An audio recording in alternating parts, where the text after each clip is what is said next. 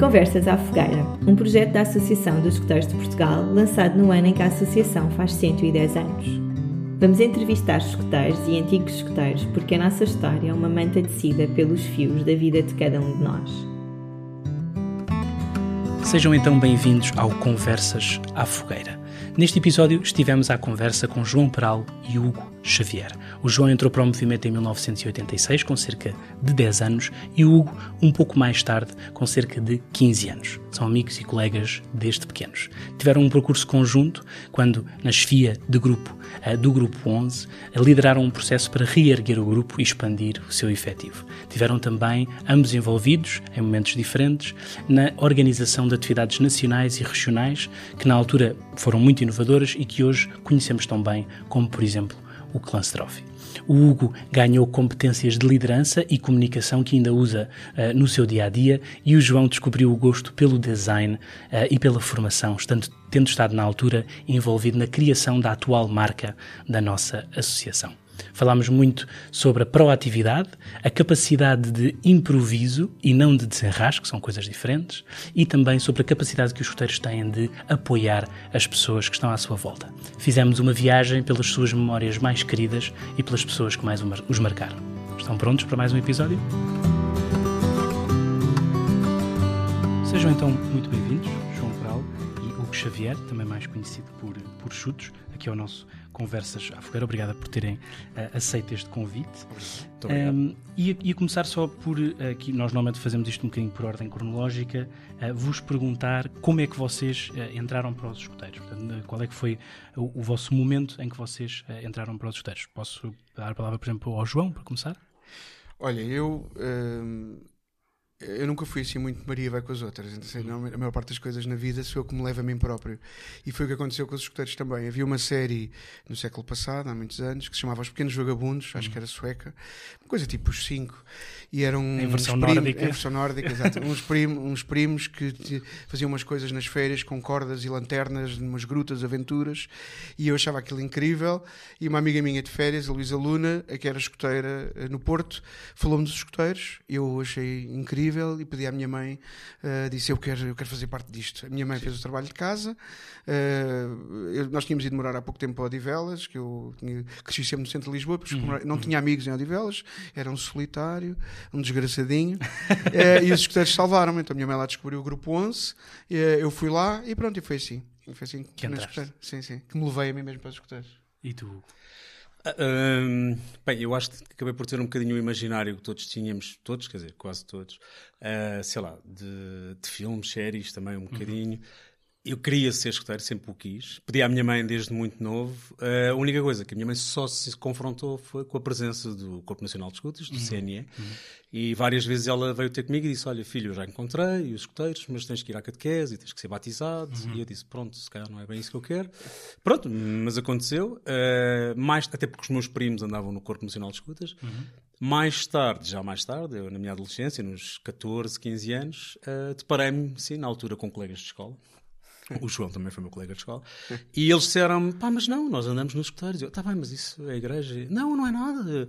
É um, não tem nada a ver. E eu, não, isso não é possível.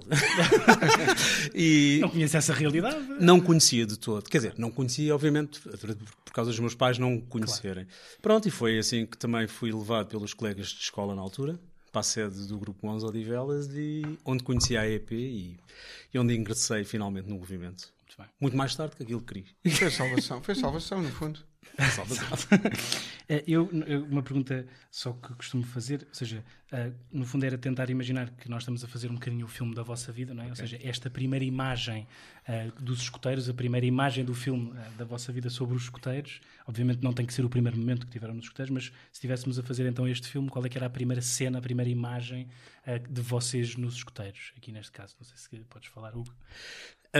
a primeira imagem uh, que eu tenho nos escuteiros, uhum. uh, garantidamente foi a imagem da liberdade de finalmente poder me ver com uma mochila às costas, ainda para a terra, obviamente, claro. uh, mas já dentro de um grupo, dentro da patrulha, Uh, e a caminhar em direção à minha primeira aventura e isso fiquei guardado né, vivamente aquela liberdade porque as, primeiras, as primeiras atividades que nós temos é na sede né, as uhum. primeiras reuniões, as primeiras coisas em que participamos e depois de repente vem finalmente o momento em que galgamos mundo fora e isso é incrível ainda cá está. Essa, essa memória, não é? Essa memória Essa essa É, imagem. é, é, é giro ouvir isso. Eu, eu tenho, uma, tenho uma primeira imagem, como toda a gente, a primeira memória da sede que eu não escolheria para ser a primeira imagem do filme, mas, mas não deixa de ser eh, mágica também, porque eu lembro, na altura, a sede do 11 era numa cave eh, e eu lembro-me que tive vontade, fui lá e tal, eh, tinha esse imaginário e quando desci para a cave, cheguei lá abaixo e vi os, cantos, vi os cantos das patrulhas. E eu, pá, parecia que estava a entrar num. Ainda hoje tenho essa memória, parecia que estava num portal mágico de. Exato. Pá, esta malta vive noutra realidade. O que é isto? Pá, eu era muito puto. E, fiquei- mas a minha primeira memória, se eu tivesse que escolher um filme, foi um acampamento no PNEC. Eu era pata tenra também. E foi um acampamento, pá, devia ter para aí 10 anos, acho que ainda tinha 10 anos. E fomos acampar e chovia. Começou a chover, a chover, a chover. Nós dormimos numa cana canadiana, era uma coisa que já não, pronto, as pessoas mais novas já não sabem o que é que era uma canadiana, mas era uma coisa que era, era tão prática, tão prática que se dividia pela patrulha toda, não é? Tu levas os ferros, o outro leva o pano, aquilo era uma coisa pesadíssima, gigante. E nós lá levávamos a canadiana, então estávamos a dormir dentro da canadiana e a canadiana era tão boa, tão boa que chovia lá dentro. E, e Era- então o era, meu chefe. chovia lá dentro, era pesada. Sim, era pesada, chovia- era só coisas, só coisas bom, boas. Tudo bom, tudo só bom. coisas boas. Eh, e eh, começou a chover à, à séria e o meu chefe de tribo na altura, que era o João Azeitona, começou a pôr plásticos por cima das tendas. E a memória que eu tenho, que seria a primeira memória do filme, é de estar a dormir dentro do saco-cama com a patrulha, ouvir um barulho, acordar com esta coisa da chuva intensa, abrir o fecho e ver o azeitona todo encharcado, com um impermeável, pá, no fundo a tomar conta de nós, a pôr os plásticos por cima, pá, e aquilo, novamente, essa coisa, de- eu, eu senti uma coisa que depois senti na minha vida de escuteiros durante muitas vezes, que aquilo que eu estava a viver não ia conseguir explicar aos meus amigos lá de casa. Claro. Aquilo, pá, e essa, essa seria a minha primeira imagem. Boa, essa é uma ótima imagem para começarmos aqui a, a nossa conversa. Uh, Ia-vos também perguntar, uh, portanto, vocês onde se ter cruzado logo no início, estiveram na mesma patrulha juntos, talvez? Ou não? Eh, Sim, sim, sim, fomos na mesma patrulha, sim, Fomos. fomos na mesma patrulha, sim.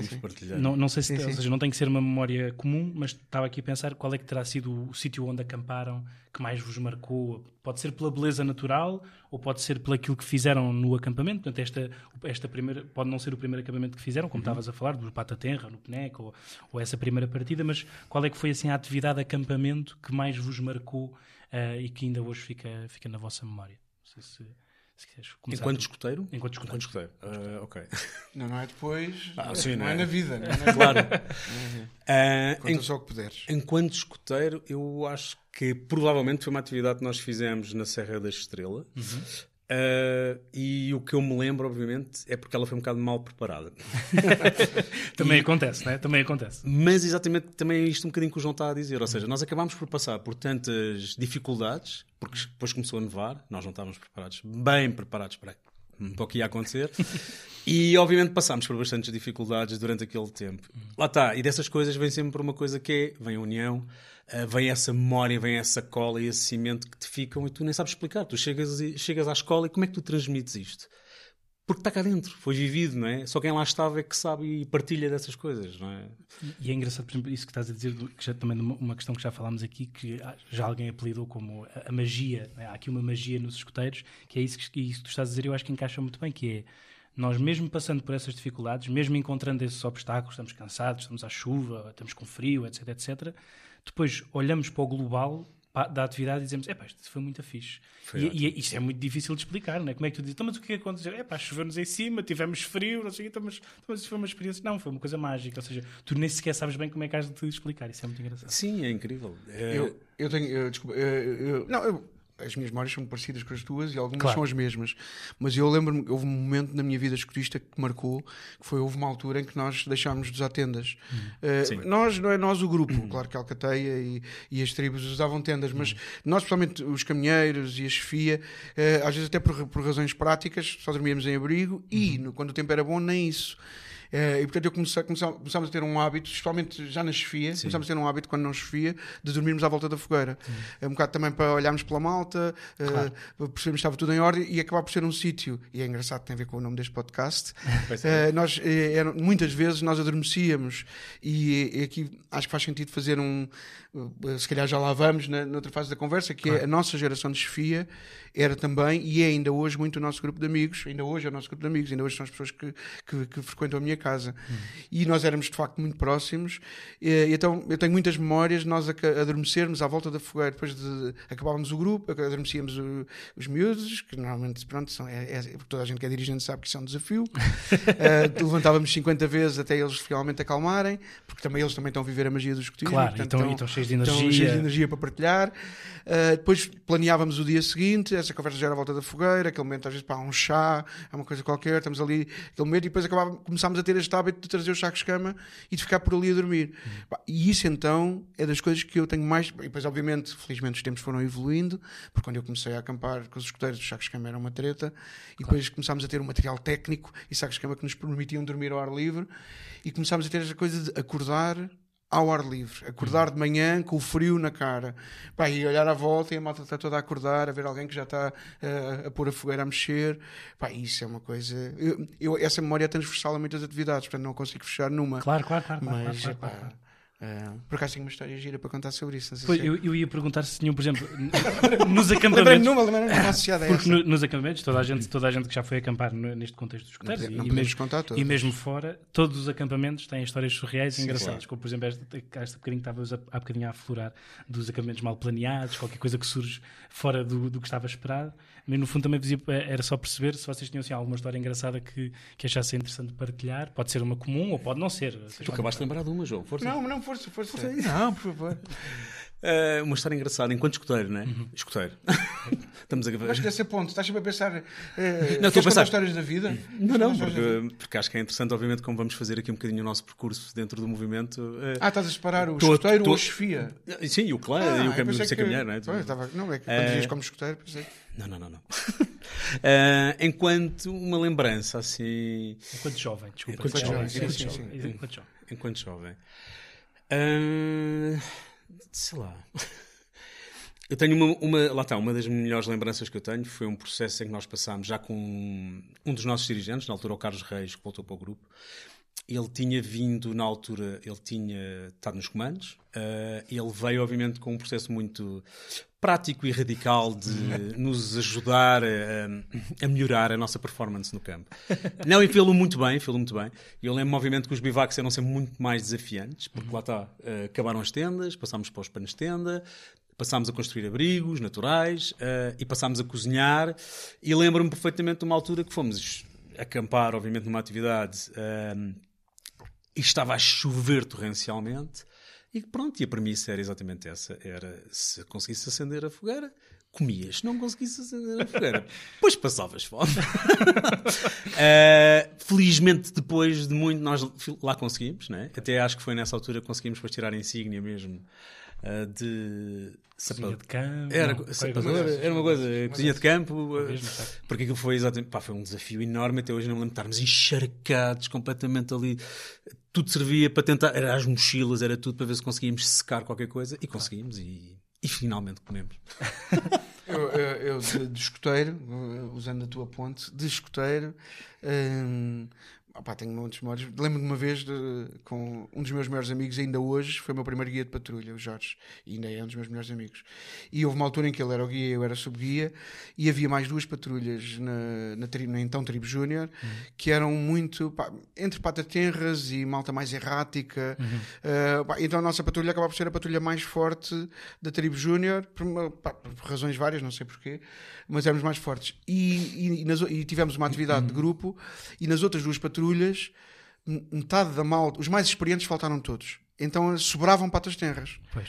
Bah, e então, e, e, o Jorge, se ouvir este podcast, vai achar graça, porque nós chamávamos a isso o raio dos 20 porque a certa altura a nossa patrulha tinha 20 elementos. Era toda a gente, não é? Todos os que sobraram da tribo júnior entraram. Então a memória que nós temos disso é de andarmos a fazer um raid claro. Eh, na beira da estrada e pelo meio da serra, em que íamos o Jorge à frente, eu atrás e o Ratinho, que era também da nossa patrulha mais experiente, no meio com uma vara, a para uma alta que era quase a primeira atividade. Claro. Isso era uma coisa que hoje, com a pedagogia atual seria impossível acontecer. Simplesmente a atividade provavelmente não aconteceria, ponto final. É? Claro. Mas back in the days tudo se fazia, não é? Claro. Então nós andámos assim, pela beira da estrada, com uma enorme patrulha de 20 pessoas durante uma data de quilómetros. Portanto, é- ainda recordamos essa história, é o rei dos 20. Claro, é- é- mas por outro lado também tem, tem algo de engraçado, que se calhar ainda hoje pode acontecer, que é, embora vocês estivessem associados a um determinado pequeno grupo, a uma patrulha, com quem vocês estavam mais vezes, etc, etc, perante a situação que era preciso também ajudar Claro, as outras ninguém, pessoas, ninguém fica para trás. vocês juntaram-se. Sim, sim, Portanto, eu acho sim. que isso também, embora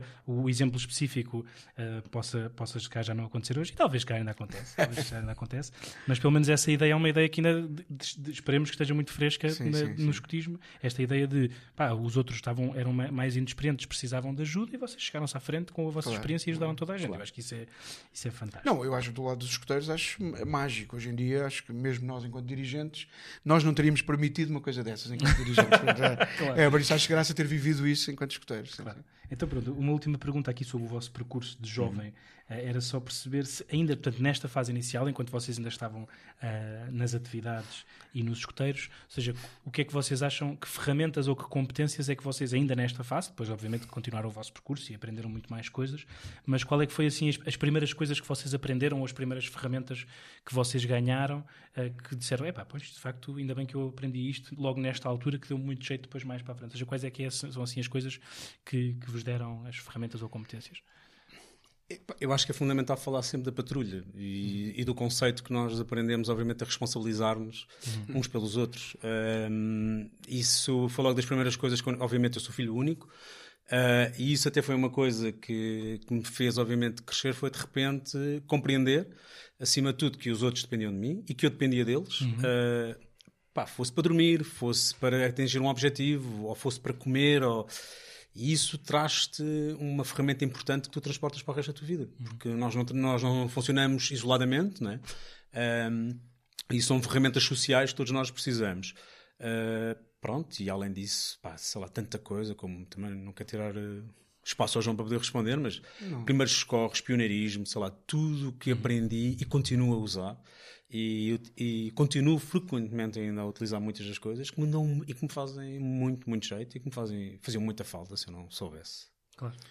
Não, eu até estava a ouvir, não estás a tirar espaço nenhum, até estava a ouvir, estava a achar isto, estava a achar. é, pá, o, o facto de nós estarmos aqui os dois, obviamente, tem a ver com a nossa ligação, com aquilo que fizemos juntos enquanto chefia, mas o facto de somos amigos desde, desde os 12 ou 13 anos e, e, portanto, as nossas memórias são muito comuns. E estava a ver o Guilherme acho, acho muito bonito isto que estás a dizer.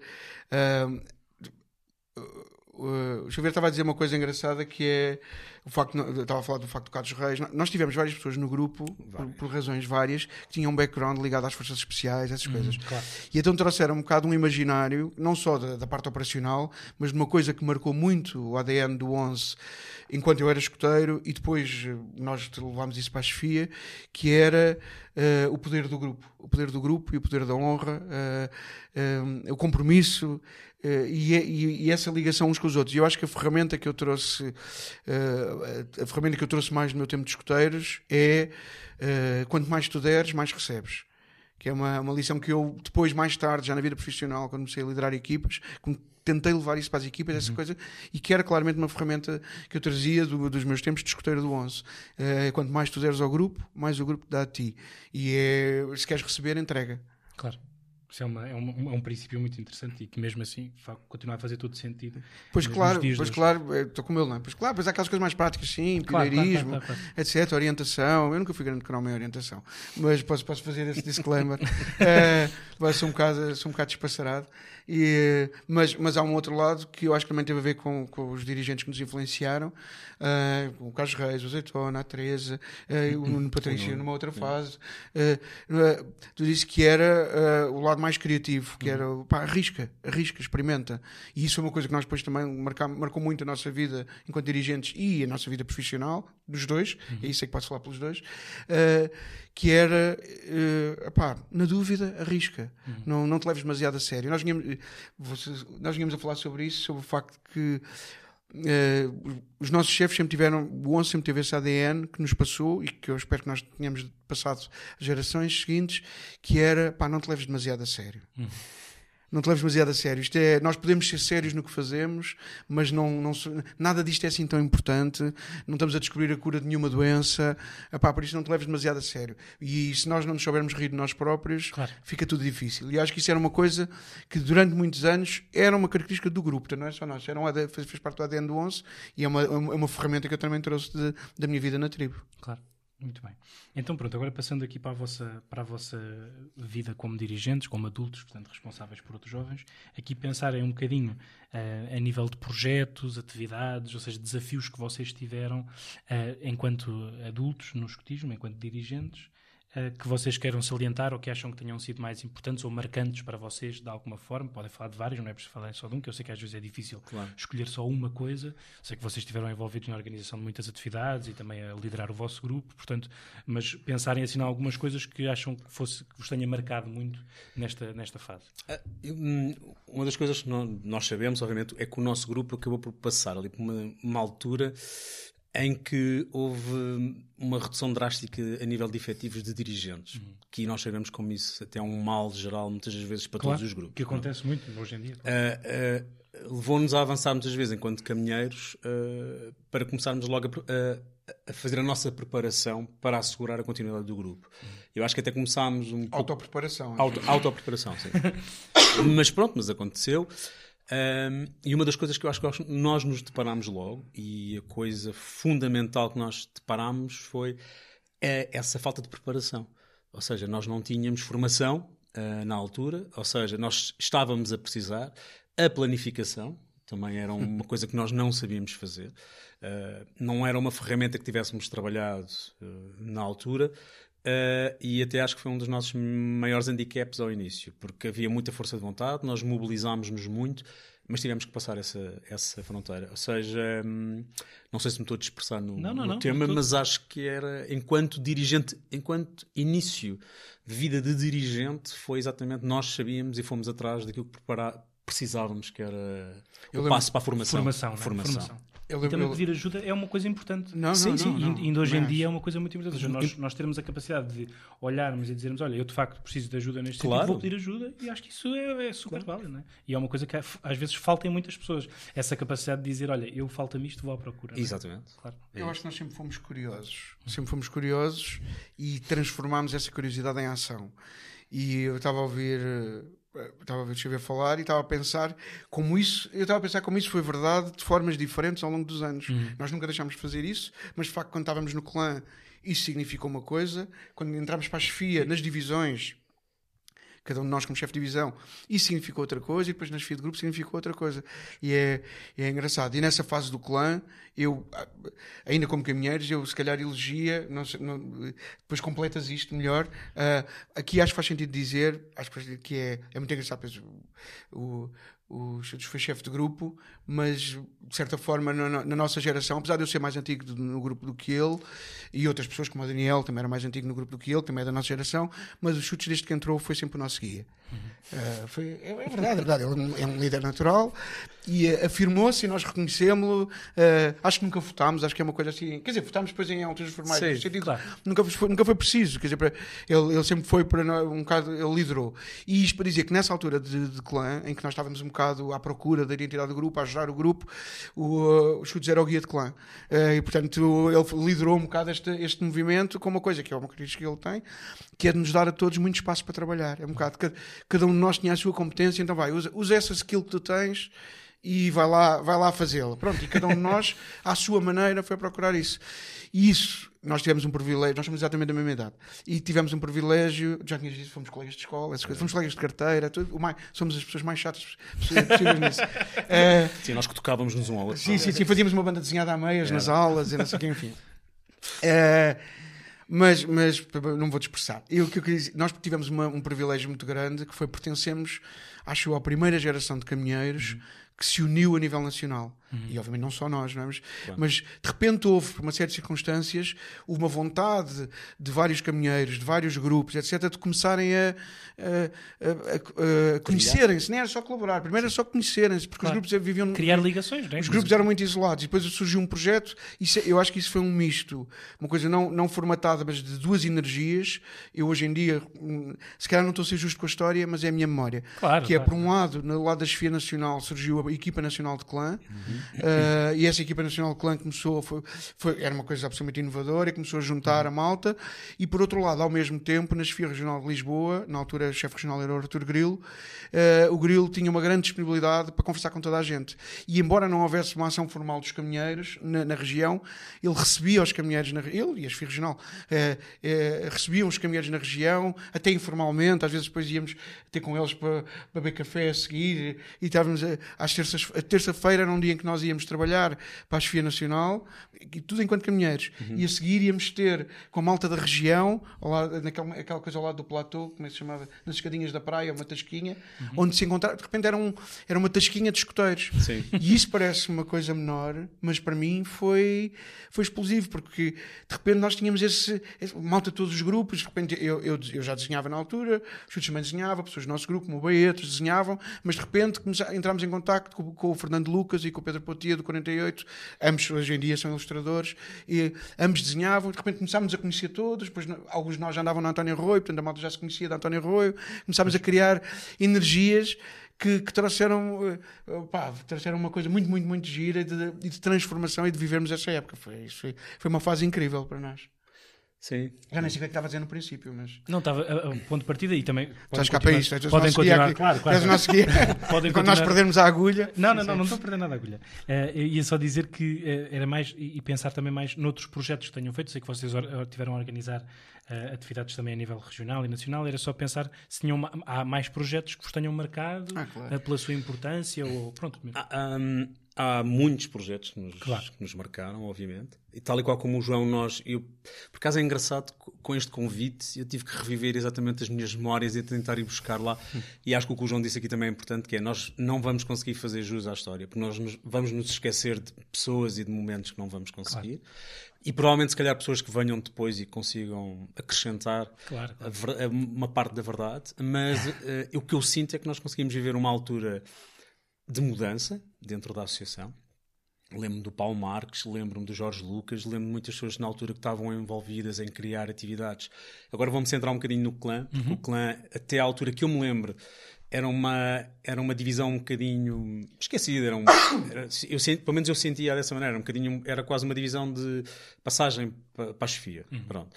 Uh, era não, um intermédio, era, não tinha era, identidade. Era, não tinha identidade, era um bocadinho as pessoas que estavam ali finalmente passavam para se prepararem, para terem informação, para avançarem, para serem dirigentes, e, não, e foi quando começou, obviamente, a, a existir toda, toda uma organização à volta das atividades que surgiram naquela altura, naquela altura o Nautic Clan, o Clan Trophy, o, Rover Camp, imensas atividades que, que, que, eu hoje em dia confesso não sei se ainda existem, se já não existem, se devem ter outros nomes, provavelmente.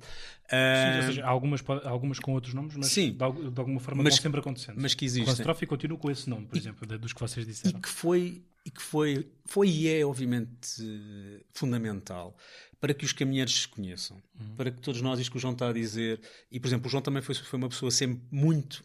O João sempre teve este lado incrível dele, que é, é um comunicador nato e é uma pessoa que, que tem. que às vezes parece. O João sente-se um bocadinho. Agora vou dar uma opinião pessoal sobre isso. O João às vezes sente-se um bocadinho como. como, como é que eu ia dizer isto? O João às vezes parecia-me envergonhado e eu acho que ele não, nunca teve essa, ele sempre teve o dom da palavra. Uhum.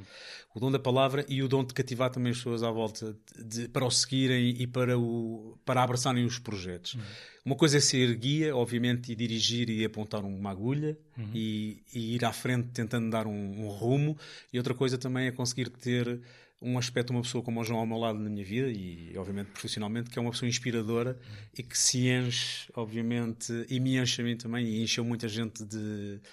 De energia para fazer de ideias, de, de concretização, de acreditar. E eu acho que o João depois levou isso mais até mais à frente para a chefia regional. É lá de falar sobre isso. Mas, mas voltando aqui à questão do, do clã, foi fundamental. Foi fundamental e eu acho que nós temos que nos conhecer uns aos outros. Os grupos têm que nos conhecer.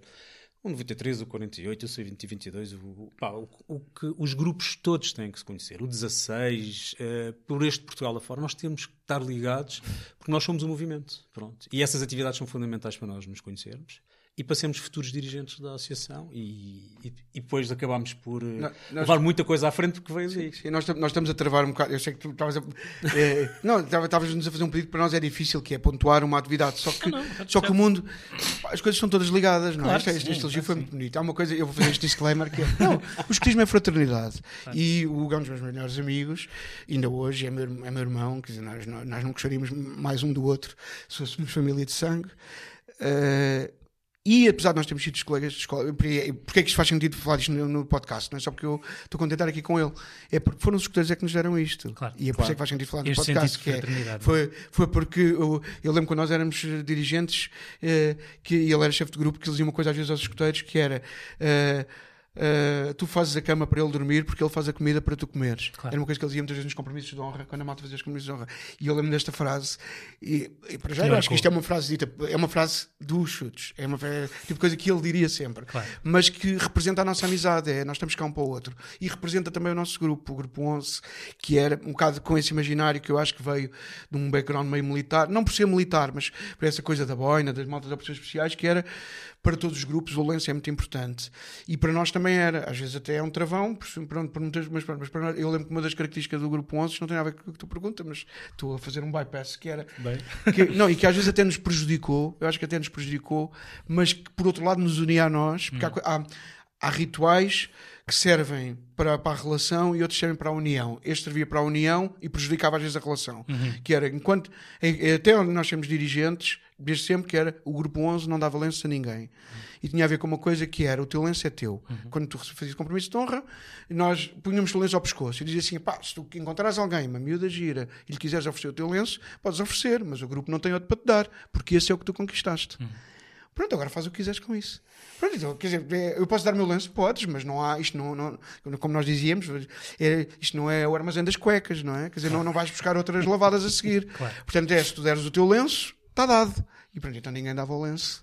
E nós tínhamos muitas coisas. Íamos, quando a malta começou a ir a atividades internacionais, havia aquela coisa. Eu uhum. próprio passei por isso. Vamos trocar de lenço. E às vezes nós tínhamos vontade. É pá, desculpa, não vai dar. Não vai dar porque este, este, é o meu. Mas só que isso são rituais também que nos uniram, claro. nos uniram muito. Eu estava a achar graça. Estava a falar do Constantine é, eu, eu gostava de não chegar já ao Clanstrophe porque isso impede de nós falarmos do que é que foi a nossa união enquanto na chefia de grupo, quando digo chefia de grupo, de facto, quando o Hugo era chefe de grupo, eu era subchefe de grupo, e foi, caso, foi quase uma década, e, e, esses anos para nós foram muito importantes. Mas o Clanstrophe marcou-nos muito, nós, eu lembro de ter estado no Clanstrophe em 95, em Serra da Estrela, foi uma atividade muito, muito inovadora, porque fazia uma coisa que era agarrava em caminheiros de vários grupos e dizia assim, vocês agora são uma equipa tu, uh, o João e o Pedro e a Joana e o Jaquim, não sei o quê, o do 122 e o do 16 e o do 143 e agora vocês são uma equipa. E isso, uh, hoje em dia, muitos clanstrófis depois, pode parecer uma banalidade, mas em 95 não era nada uma banalidade. Não era nada uma, uma banalidade separarem, desagregarem o nosso clã e obrigarem-nos a dormir, comer, caminhar, uh, descer em cordas, subir não sei o quê, com malta que nós tínhamos acabado de conhecer. Isso depois foi o motor para em 2000, em 2000, não em 2000, em 2000 eu senti numa determinada altura que achava que a malta estava um bocado. Nós sentíamos, tínhamos muitas vezes essa conversa no grupo, que tivemos alguns projetos, dos quais não podemos falar aqui, tem um bocadinho mais underground para pôr a malta a conversar uns com os outros. Claro. Uh, e fizemos, fizemos alguma, algumas dinâmicas para, para, para unir grupos. E, e depois eu pessoalmente levei esse pensamento e comecei a conversar com o Vasco Jesus, que na altura era chefe de grupo de 122, uhum. sobre a ideia de unirmos os caminheiros. E entre os dois idealizámos recuperar o Constrófico, cujo último tinha sido 15 anos antes, ou não sei o quê. Uh, bem, de 95 para 2000 não vão 15 anos, mas, mas, mas na minha memória pareciam 15 anos. uh, mas uh, o último tinha sido, tinha sido demasiado tempo antes e nós começámos a organizar o Constrophe, não vou falar disso agora, mas que foi uma atividade muito, muito inovadora. Uhum. recuperou essa coisa das equipas mistas e depois nós pensámos, ok. E, e aqui eu acho uma coisa importante que nós também tivemos sempre na chefia de grupo, que é o pensamento lateral que é o que é que nós podemos acrescentar valor. Quando nós fomos organizar um novo Clance Trophy, eu e o Vasco, houve muita gente a fazer Clance Trophy, não é eu e o Vasco, é só porque eu e o Vasco, de facto, fomos a semente do, do Clance Trophy, Claro, que claro, veio a ser o Clance Trophy 2002. E quando nós recuperámos o Clance Trophy em 2000, que foi quando começámos a conversar sobre isso, eh, fazer um novo Clance Trophy, pensámos, ok, há essa coisa de desagregar os clãs, mas isso já se fazia. Portanto, isso não é novidade. Isso nós vamos voltar a fazer. Que valor é que vamos acrescentar? E o valor que acrescentámos ao Trophy foi. E se nós fizermos. Havia uma coisa que acontecia na altura, não sei como é que acontece agora na EP, mas na João altura. não ia falar, mas está a falar. É? Ah, isto não, mas não era agora. Não, mas Fala, não, fala, não era fala, agora, não falem era já, já. Não, não era agora. Fala agora, fala, já. É, não era agora. Fala, fala tu, fala tu. Não, fala, coisa, fala, coisa não, fala, fala.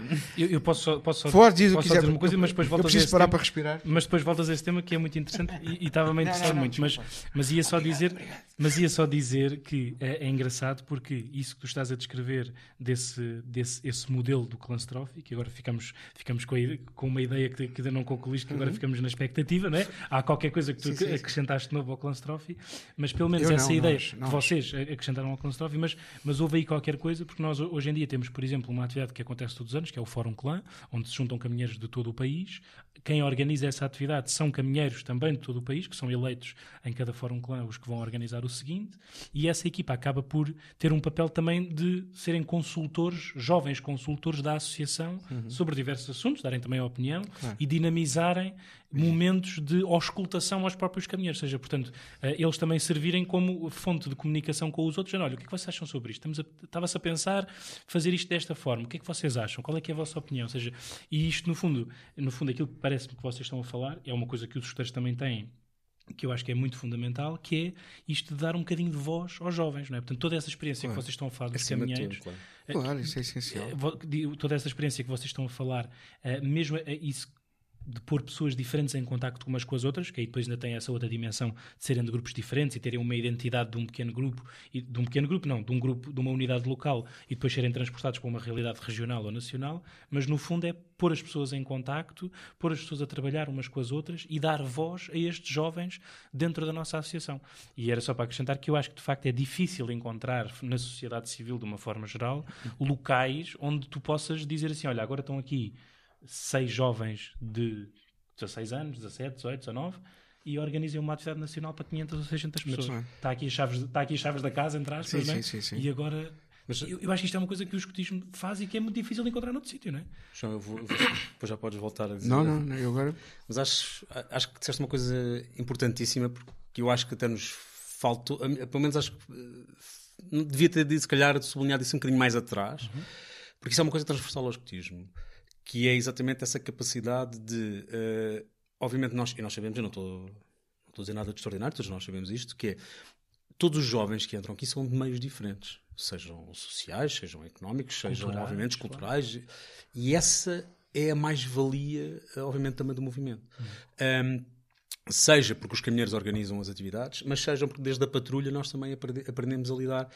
E sim, quando nós nos encontramos em atividades, até porque é- é- esta é uma verdade, os grupos muitas das vezes também acabam por ser identificativos de certas zonas, não é? Ah, E é óbvio que isso acontece, não é por mal, mas obviamente que um grupo da linha e um grupo, obviamente, do interior, ah, obviamente têm, obviamente, pessoas com formações e capacidades diferentes.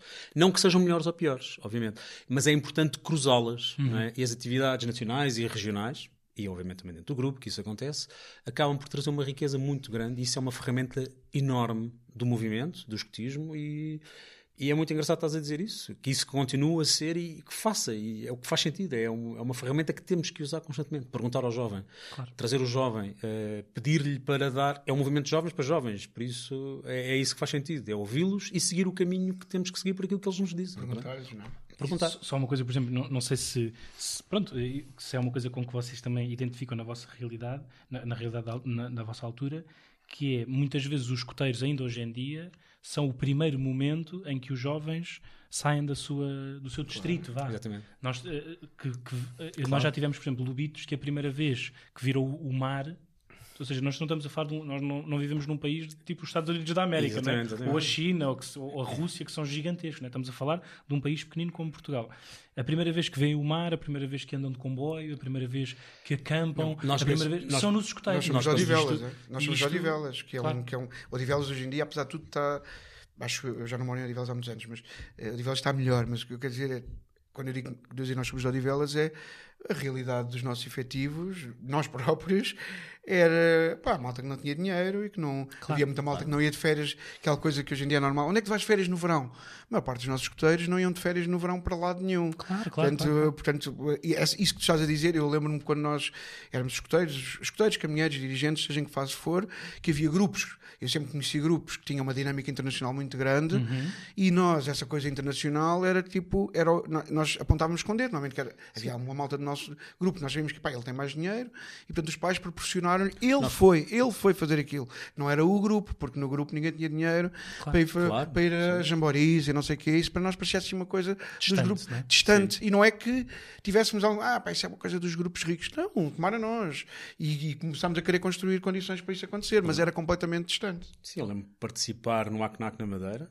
que na altura foi um em, em, termos de infraestrutura, foi uma coisa enorme de se fazer na altura. E houve muitos eh, escoteiros e caminhoneiros que nunca tinham andado de avião. Pois, exato. Eu nem ia dizer isso, exatamente. Claro, eu dizer seja, isso, que é uma realidade ainda mais. Não, não. Eu, eu, eu, tive, obviamente, dentro do meu grupo, pessoas, por exemplo, sei lá, que lembro que foram, até foi a Força Aérea na altura que levaram o Hércules, ou não sei o quê, e, e houve escoteiros que viajaram dentro do Hércules para a Madeira, uhum. com a ajuda da Força Aérea, aquelas coisas todas, que nunca tive nenhum tido aquela experiência. Quanto mais entrarem logo num avião militar, aquilo tudo também por todo lado. Não, Sim, mas de certeza que foi uma experiência que eles nunca foi se esqueceram. Inacreditável. Nunca inacreditável. Eu tenho, eu, tenho, eu tenho um exemplo pessoal disso, que é eu e o Daniel, em 99, então não foi assim há tanto, quer dizer, foi há, há tanto tempo, mas para nós não é assim há tanto tempo, fomos a Kandersteg uhum. e nunca nenhum de nós tinha saído do país. Claro. Uh, pá, foi assim uma coisa, e, nós, e fomos Sim. do uniforme sair do país. Foi, pá, para nós era assim uma coisa, todos os momentos, uhum. que era só, pronto, uma coisa só, só, quando chegámos à Suíça, era assim uma coisa. De, Pá, tudo aquilo era incrível. Ao estrangeiro. Sim, tudo aquilo era incrível. Nunca tinha, nós nunca tínhamos ido nem à Espanha, não é? Éramos, éramos este nível de parolos. Estrangeiras, casas estrangeiras, mas estradas estrangeiras. As pessoas têm, os, o chão é estrangeiro, as solas são estrangeiras, os semáforos são estrangeiros. Claro. É, pá, tudo era uhum. incrível. Essa Portanto, é, este, mas esta era a realidade geral do nosso grupo. Ah. Sim, sim. E de muitos outros. Para não nos deixar aqui eh, com essa expectativa, tens que nos contar o que é que vocês inovaram nesse clanstrofe que estavas a contar. Portanto, o, ah, mas eu acho mais. Sim, sim, mas eu gostava que nós falássemos do. Tenho pena se formos embora sem falar do nosso sistema de desfia de grupo. Então, é então, então falamos importante. disso primeiro e depois já voltamos sim, sim, a. Sim, sim. Vamos manter não, aqui um bocadinho é, mais este mistério. Não, nada, já porque isto é, tem mais a ver con, connosco e claro. a fotografia depois uma. E uma coisa alimentou a outra. Claro. Alimentou a outra. Sim, uh, é assim, nós uh, fomos os dois dirigentes do grupo na altura. Uh, numa altura em que, felizmente, o grupo até aumentou bastante o seu efetivo. Nós dizíamos na brincadeira que fomos dos 11 aos, 100, aos 111, Sim, mas era quase verdade. Nós não éramos 11 quando arrancámos, mas estávamos nos 20, 25, estávamos nos 20, 20 e tal, e ao fim de uns anos o efetivo de grupo era bem andava, mais de 100 pessoas. Bem, bem mais de 100 pessoas. Era, sim, sim, andava entre os 110 e os 120. Sim. E, e, dos 11 aos 111, é, mas sim. fica mais. É, mas fica, mais fica bem, né? mas, mas, mas, não é, mas não é uma absoluta mentira. Claro, de facto, Hoje também é dia 11 do 11, por isso. Sim, é, Joana, depois podes cortar isto. Sim. De, de facto, havia uma, havia uma, uma vitalidade, havia uma vitalidade uh, enorme no grupo a certa altura. Havia. Uh, foi um projeto. Há coisas que são de família e nós uhum. sabemos que os escuteiros depois passam a ser a nossa família. Claro. Nós damos tanto o nosso tempo. Nós, enquanto dirigentes, passamos, obviamente, por uh, dificuldades. As pessoas às vezes não se apercebem disso. Nós deixamos de estar com a nossa família para estarmos todos juntos em prol de, dos jovens, em prol do movimento nós não somos remunerados, ninguém nos paga, tudo o que nós abdicamos é do nosso tempo e, e vem cá dentro, vem do. vem mesmo daqui. Agora não podes chorar. um, não, e acho. Não, não, não, não. Mas obviamente que. Pois uma pessoa fica mais sensível. Claro. Mas obviamente a chefia tipo do grupo. Sensível. És um tipo sensível. Acho que somos todos. Uh, mas, obviamente, este, este, processo foi um processo difícil. Crescer dentro do grupo, o grupo passou por, várias, por vários momentos de dificuldade. Uhum. E, de repente, atingir uma, uma, uma saúde, uma, sei lá, um aspecto tão saudável uhum. de finalmente o João abriu a Alcateia, por exemplo. Uh, com a ajuda do Henrique, na altura, com a ajuda do Ricardo também, que eu ainda me lembro. Eu não sei se a Marlene depois ajudou mais tarde. Uh, mas, por exemplo, nós tivemos anos e anos, se calhar, se eu disser 20 anos sem, sem uma Alcateia, é muito triste um, um, para um grupo que não tem lobitos. Uh, Alcateia e, é aquela alegria, não é? Sim, aquela, sim, sim. aquela... E esse projeto, por exemplo, e, e lá está, o João, para além de, de subchefe de grupo, que nós dividíamos a responsabilidade de desafio do grupo, aceitou também o, o, o projeto pessoal de com a formação, obviamente, uhum. de ser o Aquelá e de ser o chefe da Alcateia e abrir a Alcateia, com uma equipa que ajudou, obviamente. Foi ao contrário, foi ao contrário. Eu fui Aquelá primeiro. É? Sim, sim. Eu, eu já disse, eu ia trocar isto tudo. Sim, sim. Não, não, não, estou só fazer essa história, que é, eu, eu, durante, durante alguns anos fui só Aquelá, numa altura em que o Carlos Reis, desculpa, agora estamos só fazer o É verdade, sim, senhor. Eu era, chefe, eu era chefe de clã. Eu era chefe de clã. Pois, pois, é só porque isso é justo, porque houve uma altura em que... Em que, em que nós nos envolvemos em recuperar as divisões, exatamente. Exato. Eu, eu, eu, eu fui Aquelá durante vários anos e, e o Chutes era chefe de clã. E nós, de facto, a questão é que a chefia de grupo era composta por uma pessoa, Exatamente, que era o Carlos Reis, que tinha muito pouco. E estou a dizer isto porque, pá, fica este elogio ao Reis, que, é verdade. que, pá, que é nosso chefe e que nós Agora é a minha vez, ficar emocionado. Não, mas pá, é uma pessoa que nós adoramos. Claro, ele, é, verdade, é verdade. Porque ele tinha, tinha uma vida profissional muito intensa, tinha muita dificuldade em estar no grupo e nunca largou o barco. Isso porque ele sabia teve. que se largasse o barco, o barco ficava à deriva. E ele sabia que nós precisávamos disso. E aliás, isso liga depois com a nossa saída para a chefia de grupo. E então ele era chefe de grupo e ia lá em esforço para segurar, para pagar, tipo, há um chefe de grupo. E nós éramos chefes de divisão, mas já, o que acontecia é que nós já dirigíamos um bocado o grupo. Estando, é que tu, eu acho que tu tens essa, essa, essa confusão. Sim, sim. Eh, que nós, que, na verdade, nós já geríamos o grupo, apesar de sermos chefes de divisão. Sim, é verdade. Eu, eu, essa, eu, eu faço essa ponta só porque essa fase daquela foi muito gira. Liga com aquilo que nós estávamos a falar de quando éramos caminheiros. Eu, eu se tivesse que eleger duas influências, toda a gente tem influências, e a tal coisa de nós irmos beber aos outros grupos, e uma coisa que eu disse que é, nós nunca tivemos medo, nem vergonha, nem pudor de ir buscar formação. Pá, hum. E isso é uma característica que eu acho que nós temos fixe, nunca tivemos vergonha de dizer eu não sei. E acho que ensinámos, ou facilitámos o, aos nossos escuteiros que fossem da mesma maneira, uns são, outros não, para claro, já lá vai claro, deles, claro. que é pá, não ter vergonha de dizer não há problema, dizer eu não sei. E, eu, e procurar a formação eu, que existe, não é? A, a Alcateia não existia no nosso grupo desde sei lá quando, não é? Tinha havido uma pequena experiência antes, mas uma coisa ainda meio em laboratório, então não havia propriamente uma, uma, uma chefia de alcateia, não havia alcateia. E quando, eu, quando nós começámos a trabalhar a alcateia e a reabertura da alcateia, havia tudo para aprender. E eu, toda a gente tem influências, as minhas grandes influências de, de, de Alcateia foram o Grilo, que na, na altura eu comecei a conversar com ele quando ele era chefe regional, mas ele tinha o passado dele ligado à Alcateia do 16, e o Fifi do 23, eh, que marcou muito a animação da Alcateia, e também uma maneira de se relacionar com os lobitos, uhum. muito informal, muito, muito próxima, e eu sempre me revi muito nesses exemplos. Uh, eu, e ao rever-me nesses exemplos, conversei com eles e visitei, uh, visitei, visitei muito a Alcateia do 23 na altura, visitei a Alcateia do, do 16, uh, depois mais tarde na formação, o Rodrigo Bobon também, tinha estado ligado à Alcateia do 16, foi uma pessoa muito importante na minha formação. Então é fixe aprender com os outros, é fixe, e depois isso envolvemos-nos com a Alcateia Regional. Começámos a. De repente, nós, nós que não tínhamos Alcateia há não sei quantos anos, éramos um dos motores da Alcateia a nível regional, regional, pelo menos porque nós precisávamos estar lá para aprender. Portanto, claro. acho que é, e é um bocadinho o que tu estavas a dizer em relação ao clã.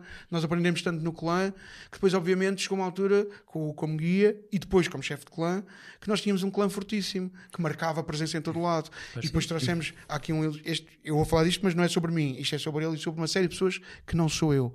Que é o Hugo e o Daniel e, e, o Nuno também, essa altura trouxeram uma, uma, maneira de fazer animação que era muito própria e muito inovadora no escotismo, muito ligada, coisas com uh, instrumentos de percussão, etc, etc. Toda uma cena muito, muito fora. Sim, nós temos um.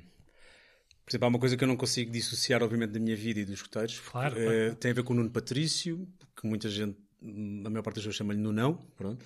Uh, tem a ver com o Henrique. Nunca, nós nunca chamamos. Nós nunca chamamos. Nós nunca chamamos. O Nunão era uma pessoa. Uh, na nossa geração a dizer o Nunão. E dentro ver... do grupo, nunca, para nós nunca foi o Nunão. Era, era um nome de fora para dentro, tinha graça. Tem, não é? tem a ver com o Henrique, tem a ver com o Daniel. Uh, e obviamente é engraçado porque a partir de determinada altura nos esteiros, através da animação, nós fomos nos aproximando e construindo um modelo de trabalho que mais tarde passámos aquilo para um modelo profissional. Hum. Nós levámos para fora do escotismo e criámos um grupo musical na altura, um, a nível profissional, que nasceu dentro, dentro do movimento. Que durante muito tempo esteve ligado à equipa nacional de clã e estas atividades que estávamos a falar. Um, e, e, que é muito engraçado porque foi há um transporte, e como o João aqui também está a falar tanto do Grilo como do Fifi. O Nuno também foi uma pessoa muito importante para o grupo, uhum. para o clã. E para a associação também. Para a associação também. Acho que ele também obviamente. marcou muito um estilo. Marcou muito. Uh, e, por exemplo, eu também fazendo o que o João está a fazer, obviamente, o Nuno para mim serviu muito de inspiração na altura, porque ele, veio, ele, ele era do 11, mas esteve afastado e depois voltou a entrar para, para o uhum, grupo na uhum. altura. Ele estava na chefia nacional na altura, depois decidiu voltar para o grupo. Uh, como estar isolado, não era? Uma coisa assim. Era, assim, era assim uma coisa. Uh, e o Jorge Lucas, por exemplo, que também acho que foi uma pessoa muito importante para mim a nível da visão do escotismo enquanto caminheiro e depois como chefe de grupo. O, O Lucas, Ju- é o o Lucas autor- era. o, o Lucas é o autor. Não, não, sei se, não sei se a frase é dele, mas, é o- Yeah. mas na minha vida, na minha narrativa, a primeira vez que, que o Lucas, numa atividade que nós fizemos com o 48, e o Lucas diz: Esta é uma frase que eu já disse aqui hoje e que é dele, pelo menos na minha vida, que é aquilo que vocês estão a sentir aqui. Não vão conseguir explicar aos vossos amigos lá em casa. Pá, isso uh, é, é- é um pensamento que ainda hoje me marca profundamente no escotismo. Claro. Essa- e esta ideia do Lucas foi ele que me passou isto. ele- o Lucas, lá está, sendo um dirigente do 48, nunca foi do 11, sempre foi um grande amigo do 11, mas foi uma pessoa que marcou muito a nossa formação também e a nossa, nossa amizade. E, portanto, não, e não temos vergonha nenhuma de dizer pá, fomos influenciados por um dirigente de outro grupo. Pá, quando isso foi tão bom, isso foi tão bom para nós. Nós fomos todos influenciados. Por um montes movimento, de malta, por claro. montes de grupos, por, pá, por tudo. E ainda bem que assim seja, porque isto é um movimento, é? Nós temos que nos influenciar e apoiar todos uns aos outros. Não devemos ser bolinhas fechadas. E há uma coisa engraçada, eu acho que agora podemos falar da parte da chefia de grupo, que é. A certa altura, o Carlos Reis estava de facto, não vou dizer em sofrimento, mas nós sabíamos para ele, por ele, ele estava numa fase de vida em que era difícil para ele estar no grupo e nós sabíamos que precisávamos de o libertar. E tivemos, isto é um. Agora estou a contar a história. Que foi um dia saímos da sede, o ano de escotista estava a acabar e fomos a pé, nós morávamos ao pé um do outro, e fomos a pé e parámos em casa de, eh, de chutes para, para lanchar, eu e ele, eu e ele, e, tive, e, eh, e começámos a conversar e um de nós, já não essa parte já não me lembro, disse ao outro que foi, e se nós fôssemos para a chefia de grupo? Foi, foi, exatamente, foi exatamente assim que eu lembro do momento, já não quem é que disse a quem, mas lembro exatamente do momento. E se fôssemos para a chefia de grupo? E tivemos esta conversa de pá, veio o Indaba, vamos começar a conversar, não sei o quê, pá, vamos nos propor à chefia de grupo, está na altura, vamos nos propor, pronto, e foi assim. E depois levámos e quando chegámos à chefia de grupo, fizemos uma coisa nesse Indaba que foi, lá está, um modelo que tínhamos ouvido dizer, alguém nos tinha contado que o, que o Pedro Vaz fazia isto no 23. É, estás a ver? Eu estou eu, eu- para mim é importante dar as referências porque acho que as, as, as maçãs não caem da árvore sozinhas, quer dizer, caem porque alguém regou a árvore, assim, nem que seja a chuva. E então há um bocado, pá, nós fomos buscar as coisas a estes sítios por alguma razão.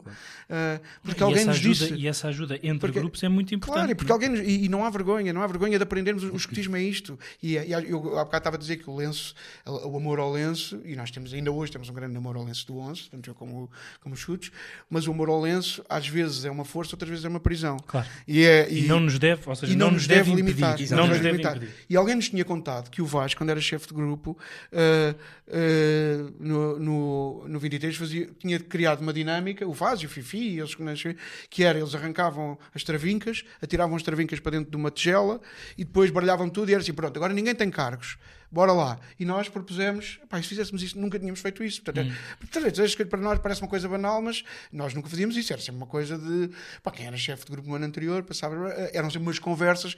Então propusemos isto, propusemos isto ao Reis, o Reis ele próprio já queria sair, mas, mas, mas ele aceitou. Eu- nós- o Reis é um ex-militar e tal, é um tipo assim, ele é um de grande abertura de espírito. E com um coração enorme. E tem um coração enorme, mas tem, uma- mas tem um formato rígido Claro. de ação, Claro. embora tenha uma grande abertura de espírito. E então ele lá arrancou as suas travincas de chefe de grupo, depois dentro da tigela, e depois daquilo estar tudo dentro da tigela, nós dissemos nós queremos propor a ser eh, a ir para a chefia de grupo, como chefe. Para mim sempre foi claro que ele seria o chefe e o subchefe.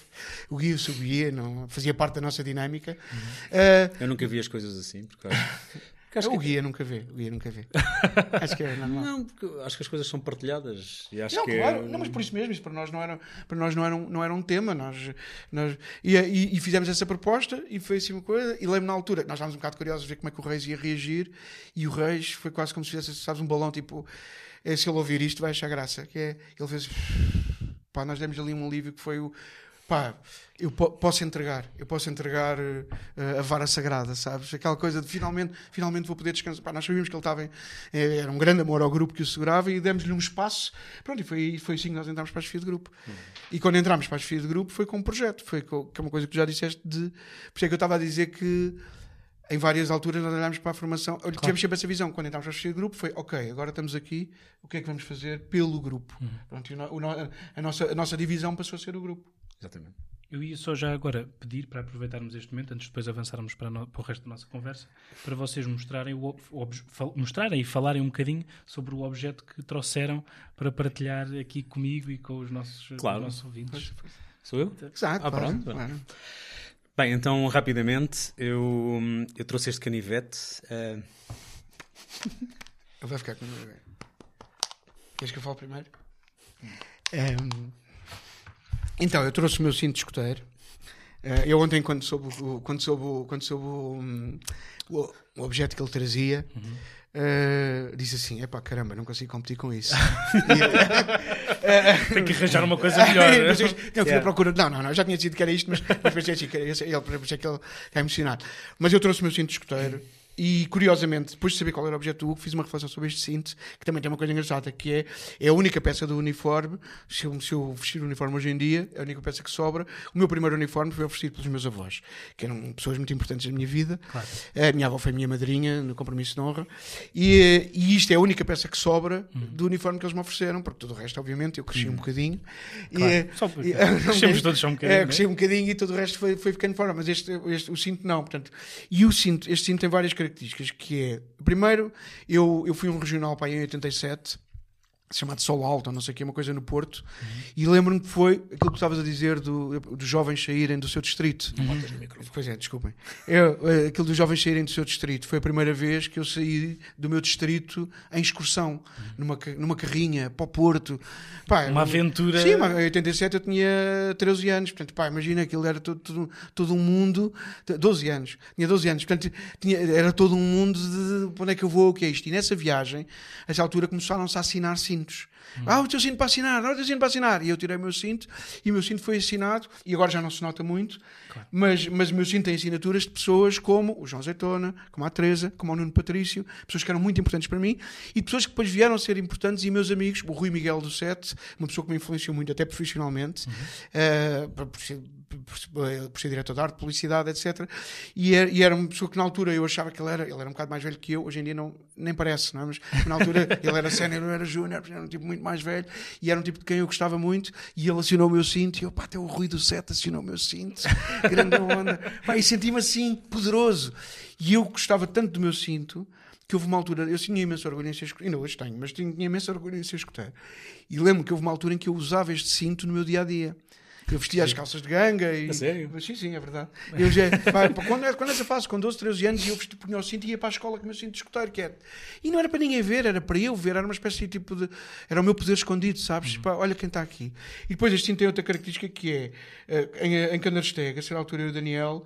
Uh, no meio de uma cena com uma alta com os escuteiros italianos, trocámos as fivelas. Uhum. E eu fiquei com esta fivela, e esta fivela, uh, que eu ainda, ainda hoje está no meu cinto, é dos escuteiros católicos italianos. Uhum.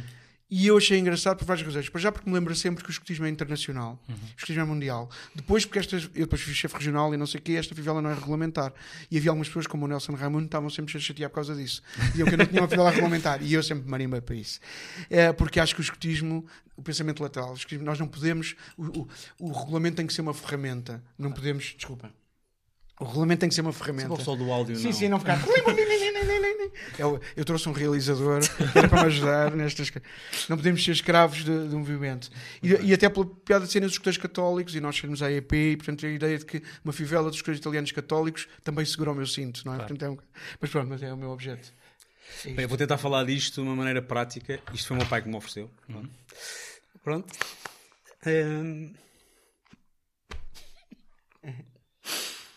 Uh, desculpa. Mas eu acho que uma característica nossa nos escuteiros, estou só a segurar. Para Também podes... Não, uh, isto é importante para mim, obviamente, o meu pai já não está cá. E. Pumba! Aguenta, aguenta, aguenta. E pronto, uh, sempre me acompanhou. Desde escuteiro até, até o sair do movimento. Depois tenho que meter legendas nesta parte. Não, mas vá, passando isto, este processo. E tem obviamente a ver com as ferramentas que nós trazemos do movimento. Uh, e o movimento dota-nos de ferramentas uhum. e de uma capacidade de resolvermos as coisas no dia a dia. Eu trago isto como uma lembrança do meu pai, obviamente, claro. mas também como uma lembrança contínua uh, de que nós somos mais fortes quando passamos por aqui isso, ou seja, é engraçado porque para, eh, até podes fazer esta, esta analogia nós, os escuteiros, somos um bocado um canivete suíço no sentido. Mas era essa a alusão de que... eu não estou conseguindo fazer. Claro, mas, eu, mas eu ajudo. Eu ajudo. Obrigado, obrigado. Fazia obrigado. parte do guião. no Fazia parte do guião. Não, era. Não, não, Mas, não. Mas, ou seja, Não, é eu- engraçado porque, de facto, ou seja, é um bocadinho esta metáfora de nós temos que, com as ferramentas que cada um tem, não é? Ou seja, com as diferentes É, é. peças do nosso canivete, podemos, temos que nos adaptar às àquilo que Claro. a vida nos vai, que nos vai dando, ou nos vai atirando para a nossa frente, para os obstáculos que nos vai dando. E eu acho que é uma metáfora muito, muito Era, engraçada. era isso, era isso. Que eu Não, e acho- acho também é uma coisa- Mas pronto, como veio cheio de carga e emotivo, eu não me aguentei. Peço E, e acho que é uma característica, uma característica também do. Como o, 11, como o 11 era um grupo do subúrbio, e nós sempre tivemos imenso orgulho nisso, tínhamos muitos desafios, o, o 11 educou-nos a nós e muitas coisas educou os nossos pais também. Eh, em coisas novas, em vida. E eh, o Vitor e a Gina, os pais do Hugo, de quem eu fui sempre amigo, eh, a minha mãe, que também já cá não está, e que eh, foram sempre pessoas que também viveram a vida que nós tínhamos no grupo Claro. e apoiaram a vida que nós tínhamos no grupo. E por isso eu, eu percebo que isto emociona, porque. Pronto, é, Claro. é, é, eu às vezes dava este exemplo que a Casa dos Chutes foi das primeiras casas na minha vida onde eu entrava e me servia do frigorífico. Porque a mãe do Hugo nunca permitia que fosse de outra maneira. E isso era uma coisa. Então, pronto, era, era assim, era assim que se fazia. E é engraçado- e é- Era é família, era família, sim, e sim, é uma sim, coisa sim. que é engraçado que às vezes falamos, não é? ou seja, no vosso caso a família, a família 11, não é? a família do grupo 11, e muitas vezes dentro desta família não estamos a incluir só os jovens que estão naquele momento, os dirigentes que estão Não, naquele nunca. momento, estamos a incluir todas as pessoas que já passaram no grupo e os pais E dessas os pais, pessoas. é verdade. ou seja, pais, no fundo esta, esta família que estamos a falar é uma espécie de uma comunidade, não é? uma, uma comunidade bastante alargada, que vai para além do efetivo propriamente do, do grupo, e acho que essa, e vocês já falaram disso aqui várias vezes, também já tivemos aqui convidados a falar sobre isto, esta, este sentimento de comunidade e de família que eu acho que é, é muito E há uma coisa muito engraçada que é às vezes nas gerações mais novas, e faz parte disso, eu como fui àquela, sei que o aquela só sai da rocha quando chega um lobo novo e esse lobo novo tem que derrotar o aquela para ocupar o espaço. claro. É- e é- Há essa passagem, Eu, é? eu, eu, eu, eu hesitei entre trazer o cinto ou trazer o livro da selva, que é um, um livro. Mas pronto, o livro da selva, que mesmo quem não está na Alcateia, pá, recomendo que leiam, que é um ótimo livro de comunidade e liderança e essas coisas. E é, e, portanto, e, obvi- e é preciso nós aceitarmos isso como natural. É normal que os lobos mais novos, para ocuparem o lugar na rocha, têm que, têm que às vezes tornar os lobos mais velhos esquecidos. Isso faz parte da associação. Mas depois isso às vezes também nos prejudica. E, o, e uma coisa in- interessante que eu acho que muitas vezes as gerações mais novas se esquecem, e nós também já fomos essa geração, é que o lenço de cada um tem um peso enorme pela vida toda. E quem está hoje no 11, ou quem está hoje no 93, ou seja, quem, seja qual for o grupo, às vezes não tem noção que um escoteiro que lá aparece com 40, ou com 50, ou com 60, ou com 70, que a ligação dele com o lenço é igual. É igual ao dia de hoje, não é igual naquele back in the days, é igual ao dia de hoje. O meu, nós outro dia fizemos, fizemos esta brincadeira no, no- temos agora um WhatsApp dos antigos escuteiros e fizemos esta brincadeira que é o fotografa o teu lenço e mostra. E, e é engraçado tu perceberes que malta mais velha, o lenço não está em casa da mãe, não está escondido, foi tipo, mostra o lenço, e toda a gente tem o lenço ali a jeito. Malta que está fora do grupo há 20 anos tem o lenço a jeito. E acho que às vezes as gerações atuais, em todos os grupos, eh, quando se sentem sozinhas e quando se sentem abandonados e quando pensam assim, eu estou sozinho, se percebessem que a comunidade de, cada grupo é muito maior e às vezes o que há, acho que às vezes os escuteiros, isto é, é culpa de todos, hein, dos novos e dos velhos, mas é as comunidades não sabem conversar. Porque as comunidades de cada grupo, pá, o nosso grupo tem 40 anos, não é? Em 40 anos, 40 anos é muita gente. Ah, e portanto, Centenas e centenas, milhares, é milhares isso, e milhares é de isso, pessoas. portanto, e são pessoas que se forem convocadas, não, não estou a falar de, não é, ah, voltar para o grupo, não é nada disso, estou a dizer, às vezes é, é pá, ajuda na festa de Natal, ajuda, organiza uma atividade, apoia a chefia. Naquilo que a pessoa puder, Sim, né? nós- no claro, tempo, claro. o tempo que a pessoa puder, exatamente. Concordas com isto? Só para eu não utilizar. Concordas, Hugo? Concordo, por acaso. Não, concordo. E, e, até porque, por exemplo, eu no início sublinhei aqui uma coisa eh, que foi. Eu não, sei, eu não sei que atividades é que existem hoje em dia e às vezes sinto culpa por. Ou eu não sei o canal, ou eu não conheço um canal de me manter mais próximo da, do movimento e da associação. Não, obviamente, que eu queira voltar a ser eh, Dirigente. dirigente. Lá está, é assim, o nosso tempo passa e nós, enquanto árvores, temos que deixar espaço aberto para quem vem a seguir para Claro. crescer. Pronto. Ah, mas às vezes acho que ainda podemos contribuir. Ou seja, acho que os velhos lobos às vezes ainda têm coisas pequeninas que podem dar, podem E ajudar. que ele viam. E que ele via. E que podem ajudar, seja no que for, seja no que for preciso, obviamente. sim, eu lembro que quando nós estávamos na chefia de grupo, abrimos espaço para, para, para, para a malta antiga se aproximar. Fomos fazendo isso de várias maneiras, dar a entender que pá, a nossa a sede é de todos. E somos todos 11. Os atuais, os antigos e os futuros. Somos todos 11. E isso gerou algumas coisas engraçadas, gerou, por exemplo, eu lembro quando fizemos a inauguração da sede, no aniversário do grupo, apareceram dois dirigentes, o Mocha e a Vanessa, que, que, tinham sido dirigentes muito importantes do grupo e por razões várias, algumas até pessoais, estavam afastados do grupo, se calhar, há 10 anos. Porque, e acho que eles próprios, isto que, que, tu estavas a dizer, não é? Eles próprios sentiam que, ah, não ia um canal, pá, qual canal? Basta aparecer. Mas é preciso também que o grupo claro. esteja disponível. E nós estávamos. Claro. E tivemos um episódio disso, disso do cada um dar o que quer, uhum. que foi o Zé Machado, que tinha sido chefe. Quando eu era júnior, José Machado era chefe de clã. Portanto, imaginas, é do completamente de outra geração. Uhum, uhum. E ele não tinha nenhuma ligação ativa connosco. Claro, sabíamos todos quem éramos, mas não lembrávamos dele mais como lenda. E quando nós estávamos a desfile de grupo, um bocado por intermédio do Carlos Reis, que lá está, que deixou de ser chefe de grupo, na altura até fez uma pausa, mas nunca se afastou de nós, continuou claro, sempre claro. a ser o nosso, nosso mentor e amigo. E, e acho que foi um bocadinho até através do Reis. O José Machado um dia apareceu lá e disse: Eu quero ajudar. E, ajudou, e, e, ajudou, e ocupou um lugar que era, ele disse, pá, o meu tempo, eu posso vir cá todos os sábados, na altura a internet não é o que é hoje, ainda havia muita, gente, havia muita gente a escrever para o grupo, e ele disse, eu venho cá todos os sábados e trato da correspondência, das faturas, das contas e de não sei o quê. E nós Vocês sempre, não têm que se preocupar com isso. nós temos que se preocupar com isso. Pai, nós, foi incrível. Pá, e foi incrível, de repente ele libertou-nos a nós, para, nós, enquanto chefes de grupo, começámos a ficar muito mais próximos das divisões, porque aquela hora de sábado que gastávamos com burocracia, ele tomou conta disso, ele sentiu-se parte do grupo, uhum. nós acolhemos-lo, claro, passou a ser das FIA, como todos nós. Sentiu-se parte, criámos uma relação de amizade com ele. Ele que era um gajo completamente de outra geração, de repente era one of us, não é? Uhum. Estava, fazia parte da nossa geração e ele, e aqui o compromisso era sempre aquela coisa de pá, quando uma coisa que diz muitas vezes, mas que eu acho que nem sempre se mede da maneira certa, que é, se queres estar nos escuteiros tens que dar 100%, certo, mas vamos definir o que é que são os teus 100%. Os 100% claro. do Zé, não, 100% não é... Era uma hora ou duas Não é, ficas sem vida. Foi, ele disse, pá, os meus 100% é, eu venho todos os sábados e trato da correspondência. Pronto. E ele vinha, nós não esperávamos mais dele, ele não deu mais porque também ninguém estava à espera e não, ele não tinha para dar, claro. e nós não estávamos à espera para dar, e o que ele deu aliviou-nos imenso. E acho que isso foi, isso foi a prova de que a comunidade é muito forte. Muito bem, eu queria só, só, falar de uma última coisa antes de terminarmos aqui a nossa conversa, que era um bocadinho perceber se, na vossa perspectiva, se acham que os escuteiros e aquilo que vocês vivenciaram nos escuteiros também teve um bocadinho de impacto na vossa vida profissional, ou seja, se houve aqui uma ligação entre aquilo que vocês também vivenciaram uh, ou, ou, que aprenderam dentro dos escuteiros e depois como é que isso impactou também na, na vossa vida pessoal. Portanto, era só pessoal e profissional, ou claro. seja, pessoal e profissional, ou seja, o que é que foi o impacto dos escuteiros também na, na vossa vida de uma forma geral. Epá, é, é gigante. Epá. é gigante. Não, enorme, foi, uh, foi gigante. Foi uma coisa. Até hoje eu tenho noção disso. Eu tenho noção quando entrei para o movimento que até era um jovem recatado e nem, nem era assim tão comunicativo quanto isso. tinha dificuldade em falar, como todos os jovens da maior parte têm, não é? Falar uh, em grupo, falar para uma sala, falar. E, obviamente, é uma coisa que eu faço hoje diariamente, porque dirijo equipas grandes, de 40, 50 pessoas, seja o que for. Um, e eu, obviamente, ganhei essa vontade lá. Ganhei-o à vontade uh, com a patrulha.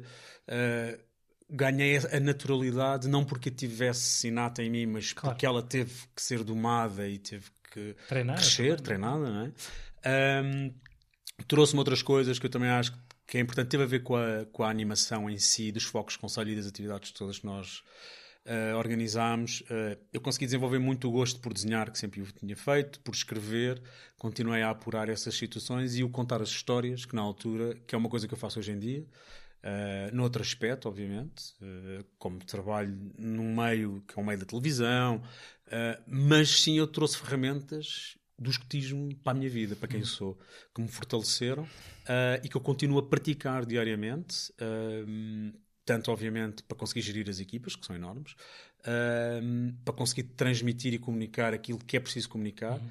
para incluir as pessoas no processo, porque somos sempre todos, não é? nós não trabalhamos nunca sozinhos.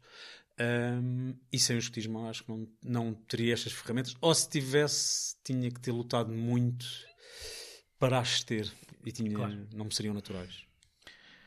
Opa, o escotismo é. Para já, o escotismo é um laboratório incrível. Não é? Hum. eu, eu, eu, eu, hoje em dia eu sou designer e a minha vida de design materializou-se porque eu fui escoteiro, não tenho dúvida nenhuma disso. Uhum. Talvez eu pudesse ser designer se não tivesse sido escoteiro, mas eu, tal, eu apesar de, de, disto que eu estava a dizer e que várias pessoas dizem que eu, ah, falar em público, etc, etc, eu sou bastante tímido. Conferência Nacional? Hã? Conferência Nacional? Ah, é essa história, sim. É, é, o, é aquele sinal, aquela história. Ah, nós, uma, vez, uma, uma vez numa conferência nacional ah, em Guimarães, ah, nós éramos chefes de grupo há pouco tempo e, e, e a chefia nacional da altura subiu ao palco opá, para dizer. Eu gosto das pessoas em questão, portanto não é nada com as pessoas, mas o que eles subiram ao palco para dizer era uma parvoíce. Pronto. Subiram ao palco para dizer uma parvoíce. E, e, e nós E tu, e tu, enquanto jovem, e, sim, e, nó- nós éramos jovens e não sei o quê, e eu disse aos senhores: "Epá, isto, gajo, isto, é uma parvoíce. E ele estava, eles estavam a querer dar ao, ao grupo uma ideia, tra- traziam uma ideia nova, que era uma coisa que todos os grupos mais progressistas da Zona Lisboa, toda a gente já fazia. Pronto, não interessa. E eu disse: chama parvoíce. E eu disse: pá, apetece-me ir lá ao palco dizer que os gajos estão parvoíce. E ele disse: então vai. Pronto, isto é o estás a ver? É é o, tu tens essa capacidade, vai. E eu subi, ao, eu subi ao palco e fiz lá uma intervenção e a malta da, da conferência estava toda desejosa que alguém picasse o balão, não é? Portanto, eu fui lá porque o que eles estavam a dizer era um parvoíce e a malta toda aplaudiu e eu tive um momento, uma dimensão, parece um pormenor em que percebi, epá, eu consigo falar em público, eu consigo, apesar de eu ser muito tímido, eu consigo falar em público e gerir este momento. E isso foi tão importante para mim quanto eu hoje em dia dou formação, etc. E dou aulas, sou professor, estás a ver? E esse, esse clique, além das coisas do Fogo Conselho, etc. Mas esse clique foi um momento em que eu, e a partir daí, eu começámos a otimizar isso. Eu passei a ser porta-voz do grupo, até nas conferências nacionais. Como ele era o chefe de grupo, tínhamos essa combinação que era sempre eu que segurava a pagela e que, que fazia a votação, que era uma maneira de nós também equilibrarmos o, o poder na chefia de grupo. E, e- e nasceu daí. E obviamente também, eu também sempre desenhei. Nós na equipa nacional de clã começámos a fazer montes de desenhos. Isso foi um laboratório de transformação que depois, obviamente, levámos para a vida. Claro. completamente. Muito bem. Então eu agora, me- mesmo só para terminar, ia-vos pedir só para lerem a frase que trouxeram para partilhar connosco. Ahm, Não contei a história do Trophy, só a dizer. Ah, pois não, pois não. Ficou pendurada. ficou pendurado. Ficou pendurada. Fica um mistério. Fica, Fica um fica um mistério, mistério fica um por mistério, resolver. exatamente. Para as pessoas depois virem Não, eu à proponho- próxima edição. Eu proponho que o João vá escrever nos comentários depois do YouTube e quem quiser saber vai lá ler. Muito está lá escrito. Vão, vão investigar. Lá, Vão investigar. Não, não, eu acho que é. Bem, eu vou recorrer Mas aqui à depois minha fazem uma coisa que é promovem um encontro dos convidados todos, com malta e conversas ao vivo, conversas ao vivo e conversamos todos sobre isso, que é mais divertido. Está apontadíssimo. Temos de deixar mistérios no ar, senão não tem graça. Sim. Por acaso, eu escrevo algumas frases que gosto para me irem lembrando às vezes, né? com a vida. Eh, pronto, vou ler uma que eu acho que tem um bocadinho a ver com isto. É um, é um provérbio dos, índios norte-americanos, eu não sei qual é a tribo neste, neste caso, mas que a mim me diz muito e acho que também tem a ver com o movimento. É que diz o seguinte: eh, Diz-me e esquecerei, mostra-me e talvez me lembre, envolve-me e eu entenderei. E acho que tem muito a ver com isto também que estamos a falar. acho não que é? sim. Este, o, mesmo a questão do o envolvimento dos jovens e dar voz aos jovens e tudo, eu acho que tem um bocadinho a ver E com acho isso. que tem a ver exatamente com isso. Se nós fizermos parte, nós progredimos e sabemos as coisas. Se estivermos só a falar sobre elas e, se tivermos, e não as vivermos, não as vivenciarmos, elas passam-nos ao lado. Claro. Obrigado. Eu acho que nós temos todos muitas personalidades, isto é um bocadinho como o Zorro, não é? Quer dizer, podes pôr a máscara, verdade. viver a máscara, tirar a máscara, mas no final somos sempre a mesma pessoa, não é? Eh, eh, a minha frase é uma frase do Darwin, eh, não é que eu seja cientista, mas esta é uma frase que me diz muito Claro, e que tem claro. a ver que é na história da humanidade e dos animais, aqueles que aprenderam a colaborar e a, impro- e improvisar foram os que prevaleceram. E a ligação também é óbvio com os escotismo, acho que nós, eh, a patrulha é sempre mais forte que uma pessoa sozinha. E quando nós percebemos o poder disso, é uma, é uma força que levamos para a vida. E as duas coisas, não é? ou seja, a nossa capacidade que ensinamos, tentamos ensinar aos nossos jovens de saberem se- improvisar, e que nunca- se desenrascar. Não, e a segunda coisa é isso, que é essa coisa do desenrascar. Eu acho que o escotismo, eu hoje em dia tenho um bocado a minha vida ligada ao improviso e, é, e é- o improviso é um protocolo, que é a ideia. Desenrascar, às vezes, é a ideia de, é pá, safa-te. Mas o escotismo dá-nos uma série de ferramentas para nós pensarmos rápido, que não é bem a mesma coisa de dizer Claro. É uma coisa de, com as ferramentas que o escotismo te dá, tu podes tomar decisões mais rápidas e isso muitas vezes porque não se consegue planear tudo, Claro, mesmo na claro, dinâmica claro, de projeto. Claro. É. Muito bem, então olha, terminamos só por vos agradecer. Muito obrigado. Muito obrigado. Muito Foi muito, obrigado. para nós. Obrigado por esta muito conversa. muito foi? Foi mesmo muito giro e obrigado mesmo pelo Pedro, muito obrigado também pela tua disponibilidade. Obrigado, isso. obrigado. Foi um prazer. Obrigado, Joana.